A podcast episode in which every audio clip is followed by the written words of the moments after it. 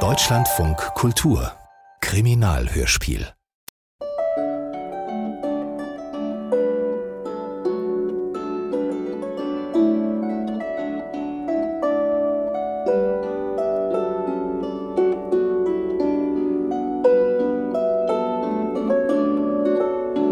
Ruhe! Maureen O'Shaughnessy, genannt die Sirene, Sie sind festgenommen.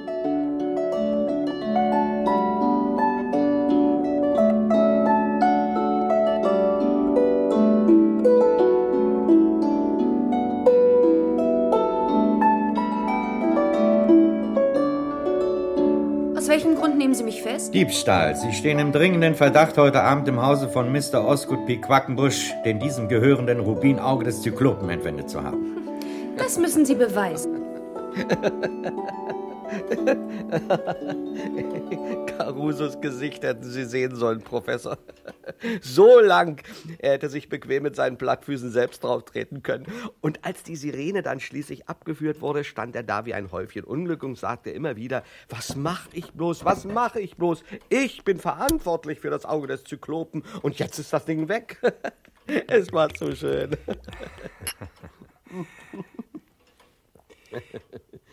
Mein lieber Hedge, Ja, Professor. Habe ich mich nicht stets bemüht, Ihnen einzuschaffen? Einen ordentlichen Bericht fängt man mit dem Anfang an. Richtig, das haben Sie immer gesagt. Und was tun Sie? Ja? Ganz und gar ohne logische Konsistenz springen Sie mitten hinein in Ihre Geschichte. Aber Professor, das ist bester journalistischer Stil. So weckt man Aufmerksamkeit und Spannung. Journalistisch mag sie sein, diese Methode. Wissenschaftlich ist sie nicht. Die Kriminologie stellt eine exakte Wissenschaft dar, und obgleich ich mich ihr lediglich als Amateur zu widmen pflege, lege ich doch entschieden Wert darauf, dieses mein, nun sagen wir, Steckenpferd mit der gleichen wissenschaftlichen Präzision zu betreiben wie meine wichtigeren Arbeitsgebiete. Physik, Chemie, Medizin. Und so weiter und so weiter. Nun ja. Wenn ich also bitten darf, mein lieber Hedge, erzählen Sie die Geschichte von der Sirene und vom Auge des Zyklopen auf korrekte Weise. Hintereinander. Sie, äh, Von Anfang an. Sie wissen, Professor, Ihr Wunsch ist mir Befehl. Äh, noch ein Schluck Whisky, um die Stimmbänder zu ölen. Ah, So. Es war vor etwa zwei Monaten, am 9. Januar 1903, als ein unschöner Mensch mit großen Füßen, dickem Bauch und bemerkenswert niedriger Stirn, kurz Detective Sergeant Caruso, an eine Tür im ersten Stock des New Yorker Polizeipräsidiums klopfte. Herein? Hinter dieser Tür befindet sich das Büro des Direktors der Kriminalpolizei, Mr. John Delamere. Ah, Caruso.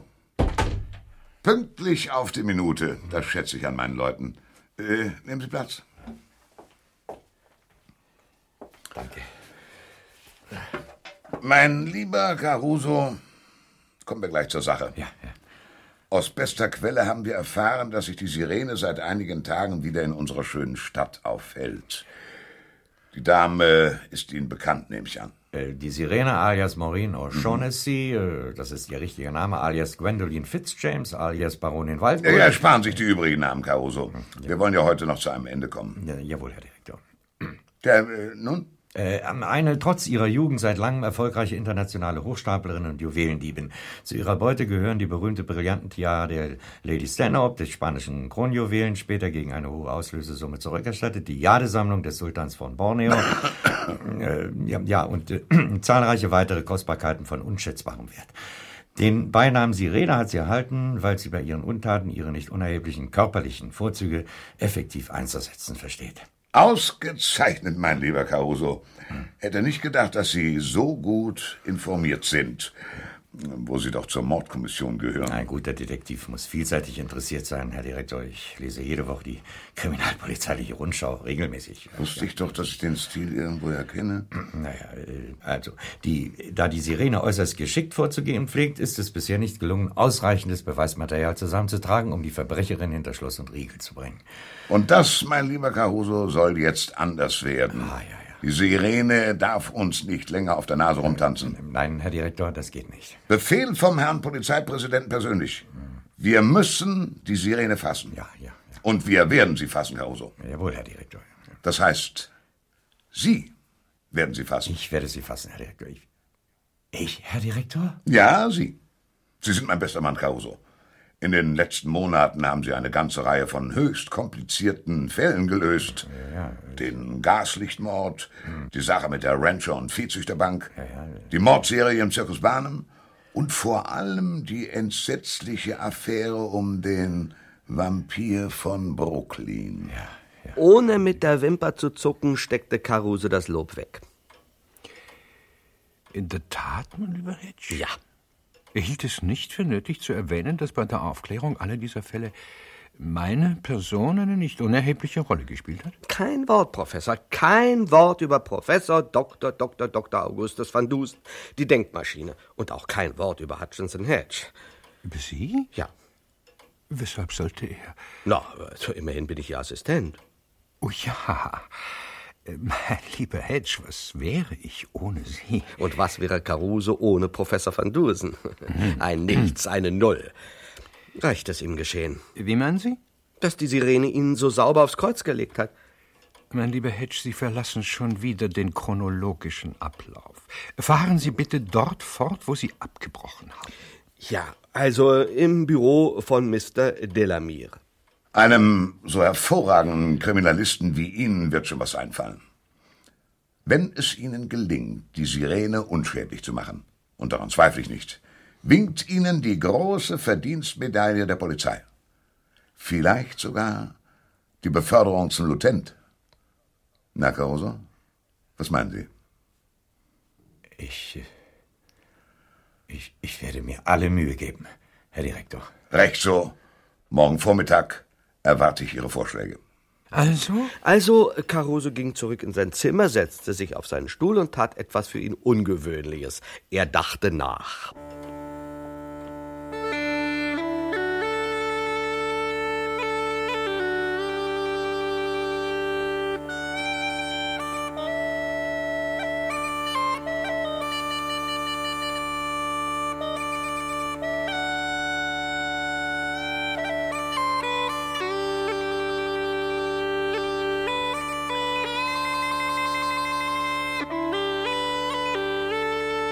Natürlich fiel ihm nichts ein.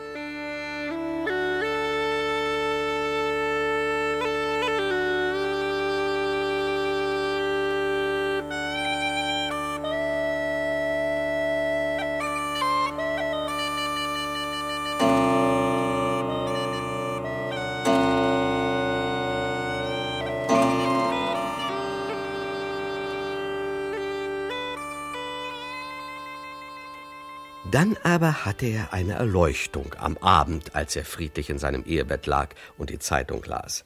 Entgegen anderslautenden Gerüchten kann er nämlich lesen, wenigstens großgedrucktes.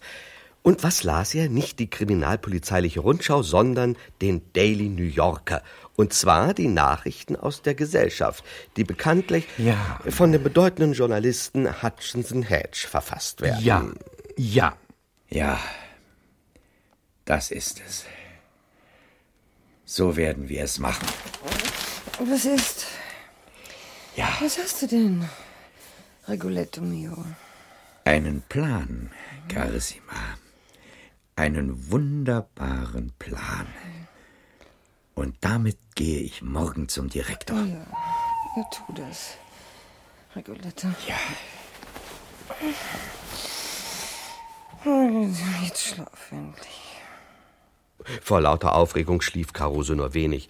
Und am nächsten Morgen. Sagen Sie, Hedge, woher wissen Sie das alles so genau? Sie befanden sich doch damals nicht in Delamiers Büro. Und unter dem Ehebett des guten Caruso haben Sie, wie ich annehme, auch nicht gesteckt. Nein, also so weit geht die Liebe zum Journalismus nicht. Äh, Ein paar Einzelheiten habe ich erfahren, nicht von Caruso, der würde mir nie was sagen, aber zum Beispiel von Delamere. Und den Rest habe ich mir eben zusammen kombiniert, äh, nach dem bekannten Motto, zwei plus zwei gibt vier. Hm, beim Ergebnis, fürchte ich, handelt es sich eher um Fantasie als um Fakt. Ach, wissen Sie, Professor, wenn es nur eine gute Geschichte ist, und das verspreche ich Ihnen, bei den kriminologischen Aspekten der Sache bin ich hundertprozentig faktisch. Das will ich hoffen, mein lieber Hedge. Bitte, fahren Sie fort. Ja, also wie gesagt, am nächsten Morgen stellte Caruso sich wieder in Direktor Delamiers Büro ein und kam Hören Sie zu, Herr Direktor. Aus der Gesellschaft. Osgood P. Quackenbusch, der zweite Multimillionär und Schlachthauskönig von Chicago, hat sich nun endlich entschlossen, sein Licht dort leuchten zu lassen, wo man allein versteht, es zu würdigen. In der Metropole des gesellschaftlichen Lebens, des guten Geschmacks, des Reichtums, kurz in unserem New York. Ein feudales Stadthaus in der Park Avenue ist, wie man hört, bereits erworben, und so dürften wir recht bald die Genugtuung haben, Mr. und Mrs. Quackenbusch als neue Zierden der High Society in unserer Mitte willkommen zu heißen. Ja, und äh, was hat das alles mit der Sirene zu tun, Caruso? Ja, warten Sie nur ab, Herr Direktor, ich habe einen Plan. In Verbindung mit diesem, ähm, diesem Quackenbusch? So ist es, Herr Direktor. Hören Sie weiter. Mr. Quackenbusch, ein Kenner und Sammler von kuriosen Objekten aus aller Welt, hat übrigens, wie man sich in gut unterrichteten Kreisen zuflüstert, kürzlich ein besonders interessantes Stück erstanden. Einen riesigen Rubin mit dem romantischen Namen Auge des Zyklopen. Ah, ich verstehe. Wenn Quackenbusch mitspielt... Werden wir der Sirene eine Falle stellen, Herr Direktor, und der Köder in der Falle... Ist natürlich der Rubin. Ja, Herr Direktor. Dem wird die Sirene nicht widerstehen können. Ja, das glaube ich auch, Herr Direktor. Ich, äh, ich denke mir die Sache so. Herr Direktor, wir müssten als erstes uns äh, mit diesem Mr. Quackenbusch in Verbindung setzen.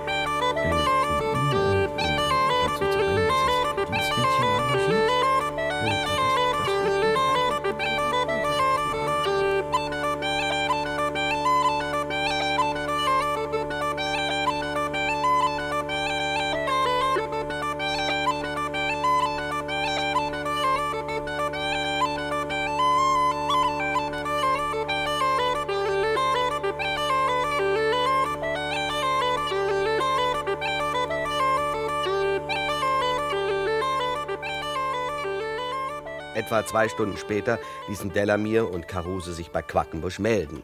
Der wohnte übrigens noch nicht in seinem Haus in der Park Avenue, weil das noch nicht eingerichtet und vor allem noch ohne Dienerschaft war. Quackenbusch wohnte im Hotel natürlich am feinsten, im Waldorf Astoria. Und da Mein lieber Hedge, das ist doch schon wieder eine Ihrer journalistischen Finden. Warum erzählen Sie nicht, wie Carusos Plan aussah?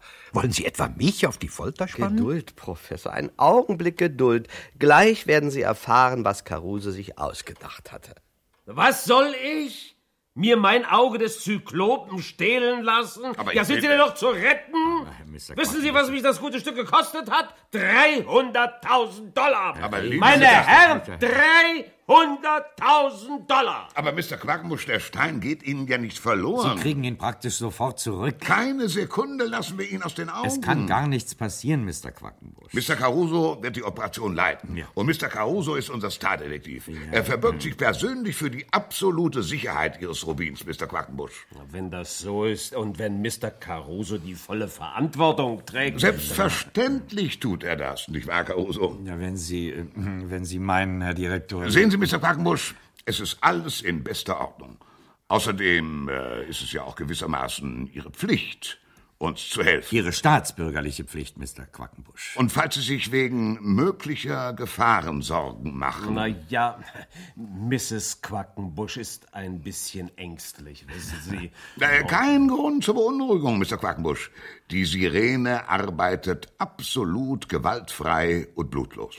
Ja, die Sirene vielleicht, aber die Polizei. Was wollen Sie denn? Äh, äh, die unter Carusos Leitung mit dem Fall betrauten Beamten werden der Takt und die Diskretion in Person sein, Mr. Quackenbusch. Ja, ja, Das äh, versprechen wir Ihnen, nicht wahr, Caruso? ja, ja, jawohl, Herr Direktor. Caruso selbst wird die Rolle Ihres Butlers übernehmen. Äh, wegen Rolle des des- Überblicks. Wegen des Überblicks. Verstehen Sie? Seine Frau könnte als Haushälterin und Köchin. Äh, Caruso? Mrs. äh, Caruso würde sich äh, glücklich schätzen, Herr Direktor, ja. Na, na, na, bitte, na, bitte. Detective Blocks und Detective Pottle werden sich als Diener nützlich machen. Alles geregelt, Mr. Quackenbusch. Ja, aber ein Zimmermädchen brauchen wir auch noch. Ja, das ist ja gerade der Trick, Mr. Quackenbusch. Sie suchen ein Sie Zimmermädchen. setzen ein Inserat in die Zeitung, in die New York Times, in den Daily New Yorker. Es werden sich einige Frauen melden. Aber die schicken Sie alle wieder weg. Wieso? Nur eine nicht. Mr. Quackenbusch. Die Sirene. Ja. Ach so. Ja? Aber warum soll denn gerade die Sirene bei mir Zimmermädchen werden? Weil sie auf diese Weise am besten an ihr Auge des Zyklopen herankommen kann. Ja. Dazu muss ich natürlich erst mal wissen, dass Sie den Rubin haben. Es könnte ja sein, dass die Sirene die Gesellschaftsnachrichten im Daily New Yorker nicht liest. Ja, wäre kein Wunder bei dem Stil, den dieser Hedge am Leibe hat. Ja. Sie, Mr. Quackenbusch, müssen also die Sirene informieren und dazu geben Sie am besten eine Pressekonferenz, auf der Sie den Stein vorführen. Ja, das kommt dann ganz groß in allen Zeitungen raus. Die Sirene wird es erfahren und wie wir sie kennen, wird sie beschließen, den Rubin zu stehlen. Alles klar, Mr. Quackenbusch? Ja, ich weiß nicht. Also abgemacht. Die Kriminalpolizei der Stadt New York dankt Ihnen für Ihre bereitwillige, ja freudige Kooperation, Mr. Quackenbusch. Ja, ja, vielen, vielen Dank, ja. Ein im Prinzip nicht unintelligenter Plan, mein lieber Hedge. Unter uns eine solche Geistesleistung hätte ich unserem Freund Caruso nicht zugetraut. Ein blindes Huhn, wissen Sie, Professor. Und außerdem ist die ganze Sache ja jämmerlich schiefgegangen. Sie greifen ja schon wieder vor, Hedge. Oh, Entschuldigung, Professor. Soll nicht mehr passieren. Äh, zunächst lief alles wie geplant. Vier Tage später gab Quackenbusch im Waldorf Astoria eine Pressekonferenz. Die Kollegen strömten. Mysteriöse Edelsteine mit romantischer Geschichte, sowas ist immer gut. Äh, Ich war übrigens auch da. Meine Herrschaften, meine Herrschaften, Sie haben Gelegenheit gehabt, das Auge des Zyklopen zu besichtigen und zu fotografieren. Lassen Sie mich nun ein paar Worte über diesen einmaligen Stein sagen. Mit 120 Karat ist er der größte Rubin in den Vereinigten Staaten. Größer als der DeLong Stern Rubin im Museum für Naturgeschichte hier in New York. Das Auge des Zyklopen stammt aus Burma und gehört zu der ungeheuer seltenen Art der taubenblutroten Rubine. Im 12. Jahrhundert zierte der Stein die Schatzkammer des berühmten Sultans Saladin von Ägypten. Dann wurde er von Kreuzrittern geraubt und nach Europa gebracht. Jahrhunderte war er im Besitz der Herzöge von Lampedusa. Daher hat er auch seinen Namen. Auf der Insel Lampedusa bei Sizilien soll nämlich der Zyklop gehaust haben, der einäugige Menschenfresser, von dem Homer in der Odyssee erzählt. Ja, und vom jetzigen Herzog habe ich ihn gekauft. Also Sie kennen ja die europäischen Aristokraten. Viel Stammbaum, aber wenig Dollar. Tja, äh, und da wollte ich noch sagen, es erfüllt mich mit Stolz und Freude, dass ich Besitzer dieses unschätzbaren Wertobjekts bin. Und ich versichere Ihnen, das Auge des Zyklopen wird nun für immer in den Staaten bleiben. So. Also, wenn Sie, wenn Sie Fragen haben, ja, bitte, ja, bitte hier vorn, der Herr. Hedge vom Daily New Yorker, Mr. Quackenbusch, Sie haben uns nichts vom Fluch erzählt. Fluch? Was denn für ein Fluch? Ja, jeder berühmte Edelstein hat doch einen Fluch. Zum Beispiel der Koh-i-Noor oder der Mond von Mekka oder die schwarzen Perlen der Kali. Die Besitzer sterben oder haben dauernd Unglück oder so. Ich muss Sie enttäuschen, Mr. Äh, Hedge, Hutchinson Hedge. Mr. Hedge, am Auge des Zyklopen hängt kein Fluch. Ist Pech für Sie, Glück für mich. Noch eine Frage, Mr. Quackenbusch. Äh, haben Sie für das Auge des Zyklopen besondere Sicherheitsmaßnahmen vorgesehen? Ach, wissen Sie, Mr. Hutch, Hedge. Hedge, äh, ich bin äh, Fatalist. Außerdem, der Rubin befindet sich in einem festen Behälter. Mein Haus in der Park Avenue, wo ich ihn aufbewahren werde, ist ein solides Gebäude. Ich fürchte keine Einbrecher. Was der gute Quackenbusch da von sich gab, hatte ihm natürlich die Polizei, äh, sprich Caruso, eingetrichtert.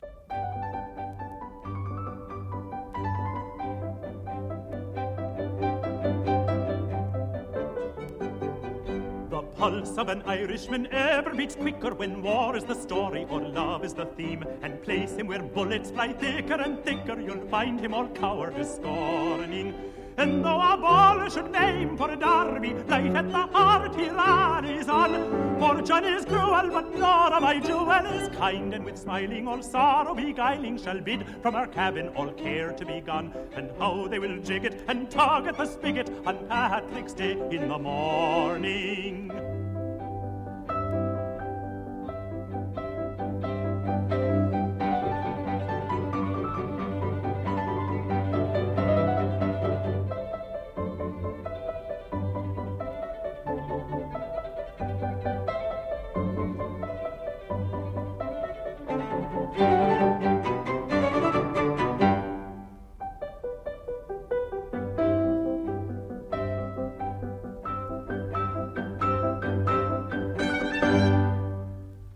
Am nächsten Tag bezog Quackenbusch sein Haus. Caruso butlerte, als ob er dafür bezahlt würde. Und das wurde er ja auch genau genommen, wenn auch nicht von Quackenbusch, sondern von der Stadt New York. Mrs. Caruso kochte.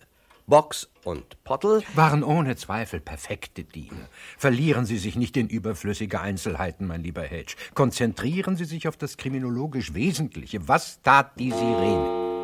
Sprach sie wie geplant in der Park Avenue vor, um sich als Zimmermädchen zu bewerben? Ja, Professor, das tat sie. Das heißt, zuerst gab Quackenbusch natürlich seine Anzeige auf in allen großen New Yorker Zeitungen. Hedge. Gehobener Millionärshaushalt sucht tüchtiges Zimmermädchen. Noch einmal, Hedge, Konzentration. Ist ja gut, Professor, ist ja gut. Also, die Sirene kam mit sieben oder acht Konkurrentinnen und Caruso alias Butler Hicks studierte verstohlen sein Fahndungsbild. Nicht, dass es nötig gewesen wäre. Die Sirene sieht nicht nur allgemein gut aus, sie hat auch wunderschöne rote Haare. Sie gab übrigens unverschämterweise ihren wirklichen Namen an, Maureen O'Shaughnessy. Sie wollen also Zimmermädchen bei uns werden, Maureen. Es ist mein größter Wunsch, Sir. Ich zahle gut, Maureen, aber ich verlange auch viel. Sie haben nicht nur die Räume in peinlicher Ordnung zu halten, Sie müssen vor allem meine wertvollen Sammlungen säubern und gewissermaßen beaufsichtigen. Fühlen Sie sich dem gewachsen? Ich bin sicher, dass ich Sie zufriedenstellen kann, Sir. Gut, gut, lassen Sie Ihre Zeugnisse hier. Mrs. Quackenbusch wird sie überprüfen. Wenn ich mir eine Bemerkung gestatten dürfte, Sir. Ja, Karl. Hex. Hicks. Hicks. Ja. Da Miss O'Shaughnessy von allen Bewerberinnen den weitaus besten Eindruck macht, wird auch Mrs. Quackenbusch sich ohne Zweifel für ihre Einstellung entscheiden. Glauben Sie wirklich? Ich bin davon überzeugt, Sir. Ah, ich verstehe. Äh, Sie sind engagiert, äh, Maureen. Mein Butler Hex Hicks. Hicks wird Sie in Ihre Pflichten einführen. Alles lief also reibungslos. Nur eins nicht. Der Haushalt bei Familie Quackenbusch. Blocks und Pottel hatten keine Zeit zum Dienen. Die steckten nämlich geheim und sehr, sehr unbequem in zwei alten Ritterrüstungen und bewachten das Auge des Zyklopen, das in einem mit Samt ausgeschlagenen Behälter zwischen ihnen lag. Und auch mit den übrigen Dienstboten gab es gewisse Probleme. Sir und Madam, es ist angerichtet.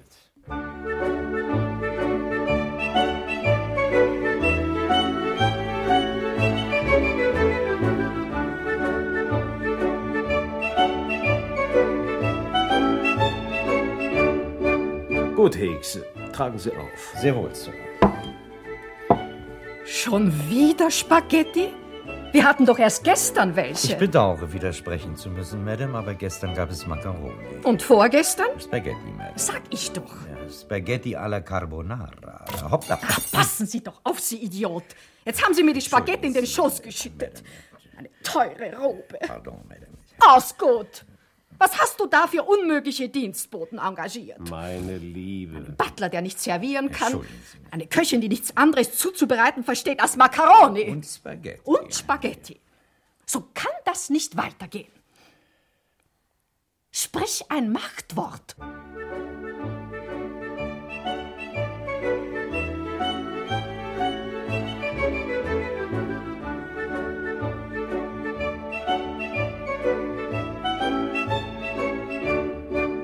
Osgut!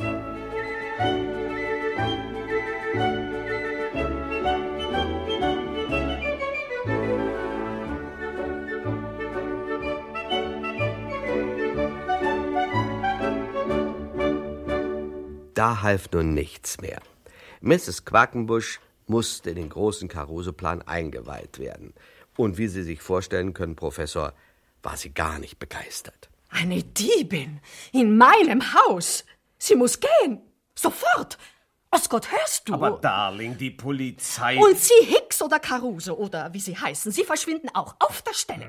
Mitsamt Ihrer Frau und Ihren Spaghetti. Fangen Sie Ihre Verbrecher woanders, nicht bei mir. Kommt nicht in Frage, Madame. Mr. Quackenbusch hat uns eine feste Zusage Oh, gegeben. Osgott, wie konntest du das tun? Ich weiß eigentlich auch nicht, Darling. Es wird ja nicht mehr lange dauern. Die Person wird den Rubin stehlen, die Polizei nimmt sie fest. Nicht in meinem Haus, niemals. Aber Darling. Sonst gehe ich sofort zurück nach Chicago. Was meinen Sie, Caruso? Können Sie es nicht irgendwie arrangieren, dass Sie die Verhaftung draußen vornehmen? Kein Problem, Mr. Quackenbusch. Nach dem Diebstahl wird die Sirene Ihr Haus sowieso auf schnellstem Wege verlassen. Wir behalten sie ständig im Auge und greifen erst zu, wenn wir sicher sind, dass jedes unliebsame Aufsehen vermieden werden kann. Zufrieden, Darling? Ich muss wohl, Osgood. Aber bitte keine Spaghetti und keine Makarone mehr. Sehr wohl, Madame. Mrs. Caruso kocht auch ausgezeichnete Tortellini, Rigatoni, Tagliatelle, Oh, Vermicelli, Osgood. Meine Liebe. Mein Lieber, Ja, mein lieber Hedge, übertreiben Sie nicht vielleicht ein ganz klein aber wenig? Professor, lassen Sie mir doch den Spaß, wenn ich mir vorstelle, Plattfuß Caruso als Butler mit einer großen Schüssel Spaghetti und dann plups. Die ganze Chose über Mrs. Quackenbusch. Also darauf muss ich noch einen trinken. Dieser Caruso.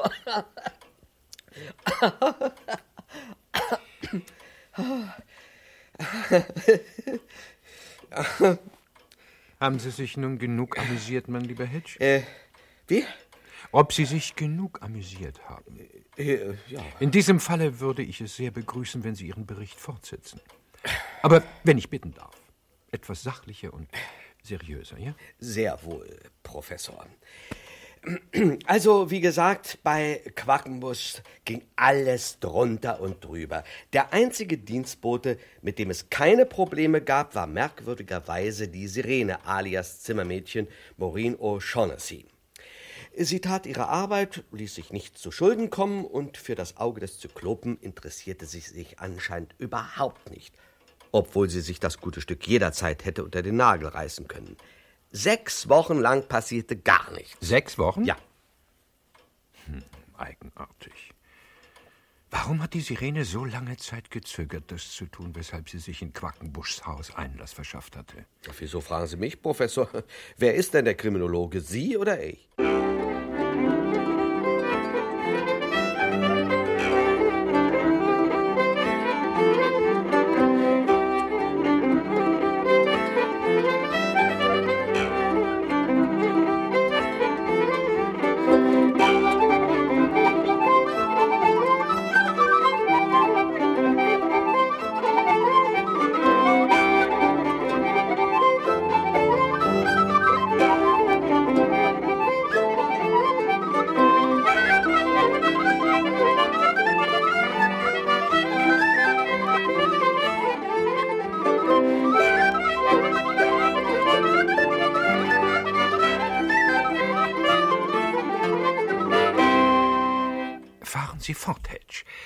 Allmählich beginnt die Angelegenheit, mich zu interessieren. Jetzt erst?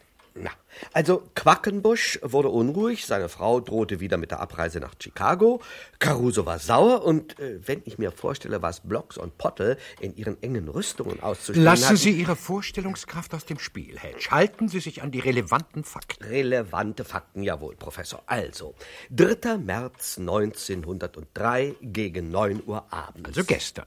Ganz recht, Professor, gestern Abend. Ein Bote erscheint am Dienstboteneingang in der Park Avenue mit einem Telegramm für Maureen O'Shaughnessy. Sie las... Was stand in dem Telegramm? Nichts Kriminologisches, Professor. Die Polizei hat es natürlich später gefunden. Inhalt ungefähr, Vater soeben verstorben, sofort kommen. Mutter. Möglicherweise ein Code. Nein, Professor, alles ganz regulär. Sie werden schon hören. Also, die Sirene las das Telegramm und ging dann sofort in Quackenbuschs Schatzkammer. Sofort? Auf der Stelle, Professor. Ohne zu überlegen? Ja, sie öffnete den Behälter, in dem das Auge des Zyklopen lag, nahm den Stein heraus, siehe Bericht der Detektive Blocks und Pottel, und ging dann auf ihr Zimmer. Nach einer knappen Viertelstunde kam sie wieder heraus, umgezogen im Mantel. Sie verließ das Haus und stieg in eine Droschke. Der Kutscher war natürlich ein Polizist in Zivil. Sie hielt ihm einen Zettel hin, auf dem eine Adresse geschrieben stand: Monroe Street Nummer 92. Sie kennen die Gegend, Professor. Selbstverständlich kenne ich die Monroe Street, nahe der Bowery. Ein Slum, wo vor allem irische Einwanderer wohnen. Sofern man das Wohnen nennen kann. Ich habe Sie doch richtig verstanden, Hedge. Die Sirene teilte dem Polizisten auf dem Kutschbock ihr Ziel lediglich vermittels einer schriftlichen Aufzeichnung mit. Sie sagte nichts. Kein Wort, Professor. Äh, Bis zu Ihrer Verhaftung. Ah, äußerst interessant, ja. Fahren Sie fort. Caruso war seit Wochen auf sowas vorbereitet. Eine ganze Kompanie von Plattfüßen lungerte vor Quackenbuschs Haus in der Park Avenue herum, in allen möglichen und unmöglichen Verkleidungen. Der falsche Kutscher las die Adresse vom Zettel ab, sehr laut und gleich zweimal, bevor er losfuhr. In ein paar Sekunden wusste Caruso Bescheid. Er rief sofort im Polizeipräsidium an und von da setzte sich ein Trupp von Detektiven zur Monroe Street in Bewegung. Dann sprang Caruso in eine zweite inoffizielle Polizeidroschke und folgte der Sirene. Blocks und Pottel schälten sich inzwischen aus ihren Rüstungen und durchsuchten das Zimmer der Sirene. Ohne Erfolg. Ja, natürlich. Kein Auge des Zyklopen, obwohl sie alles gewissenhaft auf den Kopf stellten. Die Sirene muss den Stein also noch bei sich gehabt haben. Ja, und in der Droschke hatte sie ihn auch nicht versteckt. Sie ist später buchstäblich auseinandergenommen worden. Könnte sie ihre Beute nicht unterwegs an irgendeiner verabredeten Stelle aus dem Wagen geworfen haben? Unmöglich, Professor, unmöglich. Es war eine Hansom-Droschke. Der Kutscher saß oben hinter der Sirene und weil das Verdeck zurückgeklappt war, konnte er seinen Fahrgast die ganze Zeit im Auge behalten. Außerdem folgte Caruso mit mehreren Leuten dicht auf. Unsere Freunde von der Kriminalpolizei sind zwar keine großen Kirchenlichter, aber wenn etwas aus der Droschke gefallen wäre, hätten sie es bestimmt gesehen. Ja, ja, zweifellos, zweifellos. Äh, fahren Sie fort, Hedge. Der Kutscher hatte Befehl, möglichst langsam zu fahren. Und das tat er auch. Bedächtig klapperte die Droschke durch die Park Avenue und die Fourth Avenue und hielt schließlich in der Monroe Street vor Nummer 92. Das ist ein kleines, einstöckiges Haus, schäbig und schmutzig, eingeklemmt zwischen zwei Mietskasernen. Hinter allen Fenstern brannte Licht und aus dem Innern hörte man seltsame Geräusche, Gesang und so eine Art äh, Heulen. Die Kameraden aus dem Präsidium waren natürlich schon da, als die Sirene aus der Droschke stieg. Sie standen Posten vor, hinter und neben dem Haus, bewachten alle Fenster, alle Türen und auch das Dach vor den Nachbargebäuden aus. Die Sirene sah sich nicht um, sie ging direkt auf die Eingangstür zu und klopfte. Die Tür ging auf, sie trat ein. Keine Sekunde später rollte Carusos Droschke vor. Der große Detektiv und Spaghetti-Butler informierte sich kurz über die Lage und marschierte dann mit seinen Mannen zur Tür. Polizei, im Namen des Gesetzes öffnen Sie. Machen Sie auf! Sollen wir die Tür einschlagen, Detective Sergeant? Einen Moment noch, Boss. Ich glaube, es kommt jemand. Aufmachen! Wird's bald!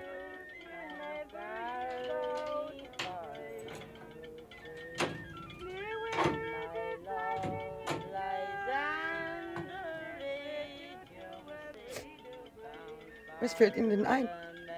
Wie können Sie denn so einen Radau veranstalten, wo drin mein armer Mick liegt und hat gerade seinen letzten Atemzug getan und ist noch nicht unter der Erde? Polizei, wer sind Sie? Was soll ich denn schon sein? Bridget O'Shaughnessy aus Limerick. Ehrbare Ehefrau und seit heute ehrbare Witwe. Mein Beileid, Mrs. O'Shaughnessy. Sie haben eine Tochter? Hm, Maureen, meinen Sie? Ja. Ein liebes Kind, ein gutes Kind. Eben ist sie gekommen, um Abschied zu nehmen von ihrem Vater. Wir müssen Sie festnehmen. Lassen Sie uns durch. Maureen?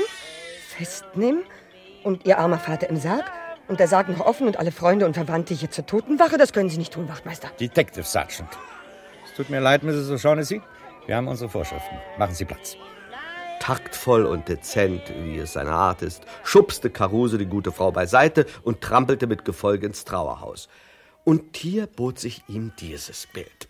Ein großes Zimmer, ziemlich schummrig, weil es nur von einigen Kerzen beleuchtet wurde, und in der Mitte stand der offene Sarg mit dem seligen Mick O'Shaughnessy. In einer Ecke heulten ein paar alte Frauen vor sich hin. Der Rest der Belegschaft, und das waren eine ganze Menge, saß an mehreren zusammengeschobenen Tischen, tranken munter Whisky und sang dazu. Oh, dabei fällt mir ein. Eine typische irische Wake. Oder Totenwache, mein lieber Hedge. Professionelle Klageweiber, dazu alle Verwandten und Bekannten leisten dem Verstorbenen für eine Nacht Gesellschaft, bis er aus dem Haus getragen und bestattet wird.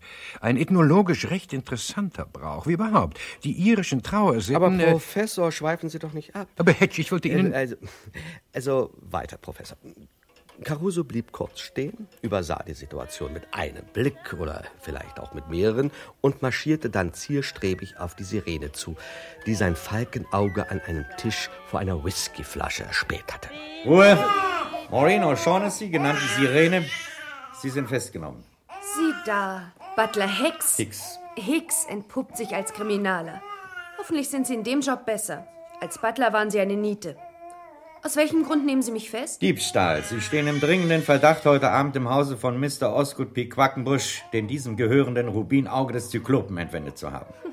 Das müssen Sie beweisen. Boss, Sir? die weiblichen Beamten stehen bereit? Ja, Sir, Sie warten draußen. Sollen reinkommen. Zu Befehl, Sir. Alles herhören. Niemand verlässt das Haus. Aber Sergeant, haben Sie denn kein kleines bisschen Ehrfurcht? Hier liegt ein Toter. Bedauere, Mrs. O'Shaughnessy. Dienst ist Dienst. Die Festgenommene wird richtig. Das geschah. So gründlich und durchschlagend, wie es eben nur unsere tüchtige Polizei versteht. Aber das Auge des Zyklopen wurde nicht gefunden. Das, mein lieber Hedge, war auch kaum zu erwarten. Professor, Sie haben so einen gewissen Ausdruck um die Augen.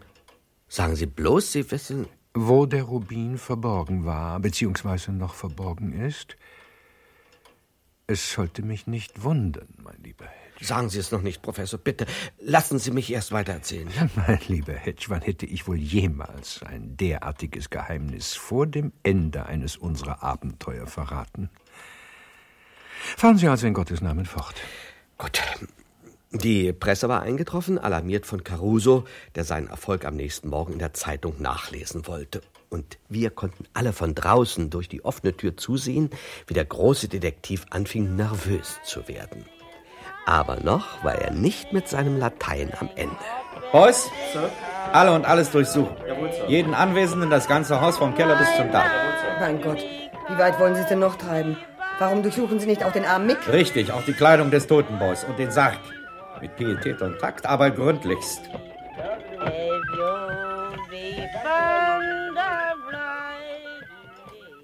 Lassen Sie mich die Sache kurz zu Ende bringen, mein lieber Hedge. Obwohl die Polizei das Haus samt Insassen gewissermaßen auf den Kopf stellte und an allen Orten nachforschte, wo sie nur nachforschen konnte, gelang es ihr nicht, das Auge des Zyklopen zu entdecken. Genau so war es, Professor. Daraufhin wurde, wie Sie es vor kurzem so plastisch geschildert haben, Carusos Gesicht länger und länger. Aber immer noch nicht lang genug, denn als er heute am frühen Morgen mit der Sirene im Schlepptau im Polizeipräsidium anrückte, 17.30 Uhr. Ah, wie verabredet. Detective Sergeant Caruso, Sir. Ja, lassen Sie ihn eintreten, James. Caruso? Sehr wohl, Sir. Heute Vormittag hat er mich telefonisch um ein Gespräch oder, äh, sagen wir besser, um eine Beratung ersucht. Audienz wäre auch nicht schlecht. Ah, ein Tusch für den besten Mann der New Yorker Kriminalpolizei. Ach Gott. Sie auch hier, Mr. Hedge? Wie Sie sehen, großer Detektiv. Ja, sagen Sie, was Sie wollen. Mir ist sowieso alles egal. Ich brauche Ihre Hilfe, Professor. Ja, bitte. Dringend. Erstaunlich. Sie brauchen Hilfe, wo Sie doch in letzter Zeit so viele komplizierte Fälle ganz allein aufgeklärt haben. Den Gaslichtmord, die Sache mit dem Vampir von Äh, Brooklyn. bitte, Mr. Hedge, ich habe keine Zeit und auch nicht die Nerven, mich mit Ihnen herumzuschlagen. Sieh mal an, ganz klein geworden ist da unser Freund. Hässlich war er ja schon immer. Hedge, bitte. Wie ich vermute, Caruso, geht es um die Sirene und um das Auge des Zyklopen. Woher wissen Sie, Professor? Mr. Hedge hat mich soeben ausführlich informiert. Ja, ich kann mir schon denken, wie. Schließlich kenne ich Mr. Hedge. Und ich kenne Sie, mein lieber Wie Caruso. auch immer. Die kriminologischen Aspekte des Falles sind mir durchaus vertraut, bis zu jenem Zeitpunkt, da Sie mit Ihrer Gefangenen das Polizeipräsidium betraten. Das- Was danach geschah, Das, werde ich Ihnen lieber selbst berichten. Darum Professor. bitte ich. Ich musste gleich zum Direktor Meldung machen.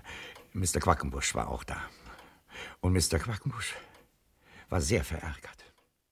300.000 Dollar, meine Herren. 300.000 Dollar. Weg, futsch, perdu.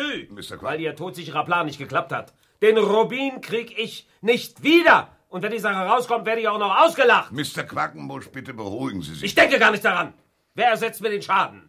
Sie, Delamere, Sie haben mir garantiert, dass dem Auge des Zyklopen nichts passieren wird. Bitte, Mr. Quackenbusch, wir wollen doch korrekt bleiben. Detective Sergeant Caruso und nur Detective Sergeant Caruso trägt die volle Verantwortung. War es nicht so abgesprochen, Caruso? Caruso! Ja, schon, Herr Direktor. aber- Ja, dann, dann mache ich Caruso haftbar. Für die vollen 300.000 Dollar. Sie werden zahlen, mein Bester, auf Heller und Pfennig. Mein Gott, wie stellen Sie sich das vor bei einem Monatsgehalt von 200 Dollar? Das ist mir doch egal. Sie werden das Geld abarbeiten. Und wenn es tausend Jahre dauert. Ich habe volles Verständnis für Ihre Haltung, Mr. Quackenbusch. Hören Sie gut zu, Caruso. Herr Direktor. Wenn das Auge des Zyklopen nicht bis morgen wieder im Besitz von Mr. Quackenbusch ist, werden Sie degradiert. Direktor, das degradiert! Sie können dann in Zukunft auf der Bedlow-Insel Dienst tun und die Freiheitsstatue bewachen. Ja, Herr Direktor. Sofern Sie zu so einer verantwortungsvollen Tätigkeit geistig überhaupt in der Lage sind. Haben Sie mich verstanden, Caruso? Ich habe Sie verstanden, Herr Direktor. Ja, ich habe Sie verstanden. Wenn Sie mir nicht helfen, Professor. Prost, Caruso. Auf Ihren neuen Arbeitsplatz. Ach, dürfte ich wohl bitte auch einen Whisky? Das, das wissen Sie. Schenken Sie unserem Gast ein, Hitch. Wenn Sie meinen, Professor. Andererseits, das Leben in New York und speziell die Kriminologie wären ohne Caruso nicht halb so lustig. Danke. Rekapitulieren wir die Situation. Die Sirene verlässt das Haus in der Park Avenue. Sie trägt den Rubin bei sich. Auf dem Wege hat sie sich nicht von ihm getrennt. Auf gar keinen Fall, Professor. Im Trauerhaus ihres Vaters war sie nur sehr kurze Zeit nicht unter polizeilicher Beobachtung. Sekunden, Professor, höchstens zwei Minuten. In dieser Zeit ist es ihr gelungen, das Auge des Zyklopen zu verbergen. Aber wo denn bloß, Professor? Einem der Anwesenden kann sie den Stein nicht zugesteckt haben. Schwerlich. Außerdem, ich weiß, die Iren halten zusammen, aber alle im Zimmer haben dasselbe ausgesagt. Maureen O'Shaughnessy ist da reingekommen, an den Sarg getreten, um von ihrem Vater Abschied zu nehmen, hat sich dann an den Tisch gesetzt und unmittelbar darauf waren wir auch schon da. Wo soll der Rubin sein? Wir haben alles durchsucht. Die Leute, den Toten, den Sarg, Wände, Möbel. Auch die Whiskyflaschen? Ja, selbstverständlich. Das Essen auch, überhaupt alles, wo man einen taubeneigroßen Rubin verstecken konnte. Fenster, Türen und das Dach wurden von meinen Leuten draußen beobachtet. Ich bin am Ende, Professor. Ich weiß nicht mehr, was ich tun soll. Vielleicht wollen Sie das Haus untersuchen, Professor. Oder wenigstens ansehen. Das, mein lieber Caruso, dürfte nicht nötig sein. Äh, Merken Sie was, Caruso? Der Professor weiß mehr als Sie. In der Tat, mein lieber Hedge. Ich weiß alles. Alles? Wo das Auge des Zyklopen steckt, meinen Sie? Auch das. Wo denn, um Gottes Willen, Professor, reden Sie? Ihre Frage könnten Sie selbst beantworten, Caruso, wenn Sie statt in hektische Aktivität zu verfallen ein wenig nachgedacht und zwei und zwei zusammengezählt hätten. Verstehe ich nicht, Professor. Folgende Tatsachen, mein lieber Caruso, empfehle ich Ihrer kriminologischen Aufmerksamkeit. Erstens. Die Sirene hat den Stein nicht sofort gestohlen, als sie dazu Gelegenheit hatte. Sie hat mit dem Diebstahl bis zu einem ganz bestimmten Zeitpunkt gewartet. Zweitens. Als die Sirene mit dem Auge des Zyklopen zu ihrer Familie fuhr, sprach sie kein einziges Wort. Und drittens sollten Sie sich gewisse Trauerriten vergegenwärtigen, wie sie unter den Töchtern und Söhnen der grünen Insel Irland im Schwange sind. Trauerriten? Ja. Kein einziges Wort? Ja. Ganz bestimmter Zeitpunkt? Ja. Tut mir leid, Professor, damit kann ich nicht viel anfangen. Hätte mich auch gewundert. Aber Sie, Hedge, der Sie Caruso gegenüber den Mund immer so voll nehmen, Sie kennen doch sicher die Lösung des Rätsels. Naja, äh, äh, eigentlich nicht. Äh, na, sagen Sie es schon, Professor. Ja, Professor, sagen Sie mir, was ich tun soll. Mit Vergnügen, mein lieber Caruso. Ja. Sie kehren zurück ins Polizeipräsidium und sorgen dafür, dass Maureen O'Shaughnessy, genannt die Sirene, unverzüglich auf freien Fuß gesetzt wird. Was? Ah, ich verstehe. Wir lassen sie beobachten? Auf gar keinen Fall. Die junge Dame würde sogleich bemerken, dass sie verfolgt wird. Und sie ist viel zu klug, um die Polizei zum Versteck des Rubins zu führen. Ja, aber dann geht sie uns doch durch die Lappen. Die Sirene mag klüger sein als die Polizei, mein lieber Caruso. Einen Professor Dr. Dr. Dr. Augustus von Dusen aber kann sie nicht hinters Licht führen. Sobald Sie sie freigelassen haben, Caruso, stellen Sie sich hier wieder ein. Gehe ich recht in der Annahme, dass der Vater Michael O'Shaughnessy, wie es irischem Brauch entspricht, am Tage nach der rituellen Nachtwache, also heute, beigesetzt wurde? Ja, das stimmt, Professor. Wir haben die Leiche freigegeben. Wo befindet sich das Grab? Auf dem Kirchhof der St. Patricks Gemeinde. Aha. Dort haben wir also heute Nacht ein Rendezvous. Mit der Sirene? Mit wem sonst, Caruso? Tragen Sie Arbeitskleidung und bringen Sie ein paar Schaufeln mit. Wenn man uns sieht, wird man uns für Totengräber halten. Sollen wir den alten Knaben etwa wieder ausbuddeln? Das, mein lieber Hedge, wird die Sirene für uns besorgen.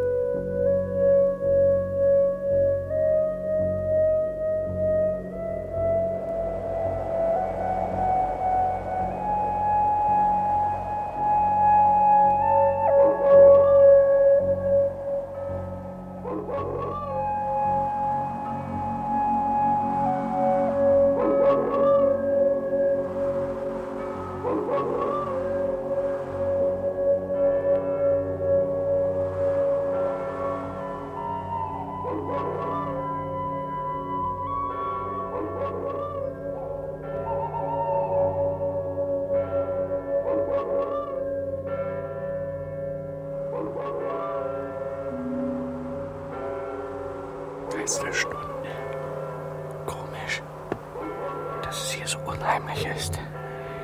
Wo doch um uns herum fast nur Wolkenkratzer stehen. Vielleicht gerade deshalb, mein lieber Hedge. Psst. Da hinten. Ein Licht.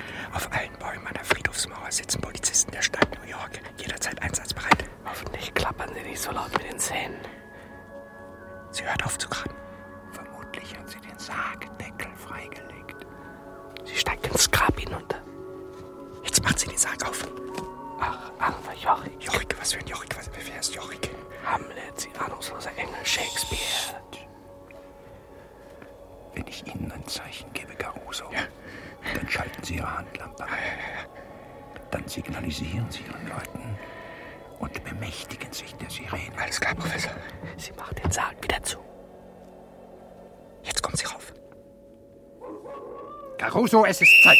Achtung, Männer, auf eure Posten! Lasst sie nicht entkommen! Halt! Maureen O'Shaughnessy, ich verhafte Sie und weise Sie darauf hin auf! Professor! Mr. Head! Keine Sorge, Caruso! Wir sind doch da! So, ich habe Sie.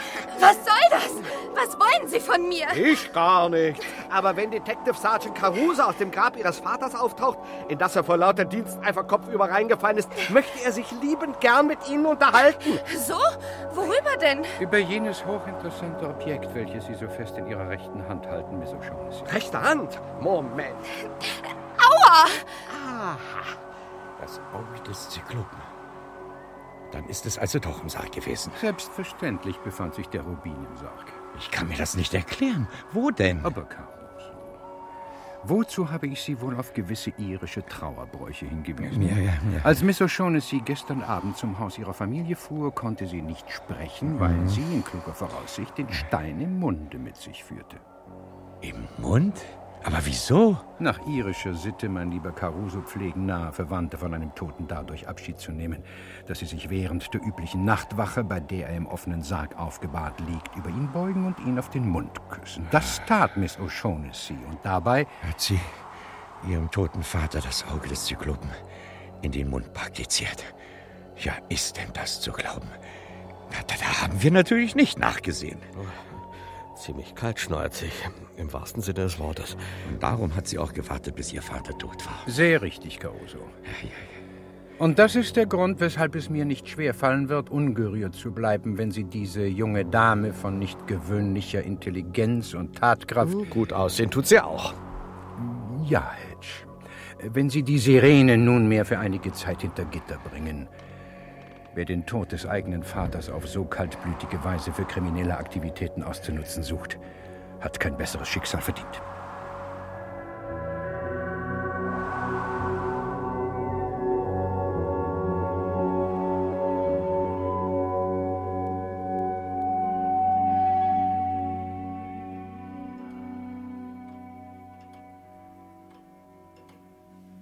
So endete das Abenteuer um die Sirene und das Auge des Zyklopen. Eine kurzweilige, wenn auch ein bisschen makabre Episode. Ein neuer Triumph für Professor Dr. Dr. Dr. Augustus van Dusen, die Denkmaschine. Und weil es so endete, blieben uns Detective Sergeant Caruso und die Freiheitsstatue erhalten. Denn unter uns, glauben Sie etwa, es wäre bei Carusos Bewachung viel Zeit vergangen, bis ihm jemand unser berühmtes Wahrzeichen vor der Nase weggeklaut hätte?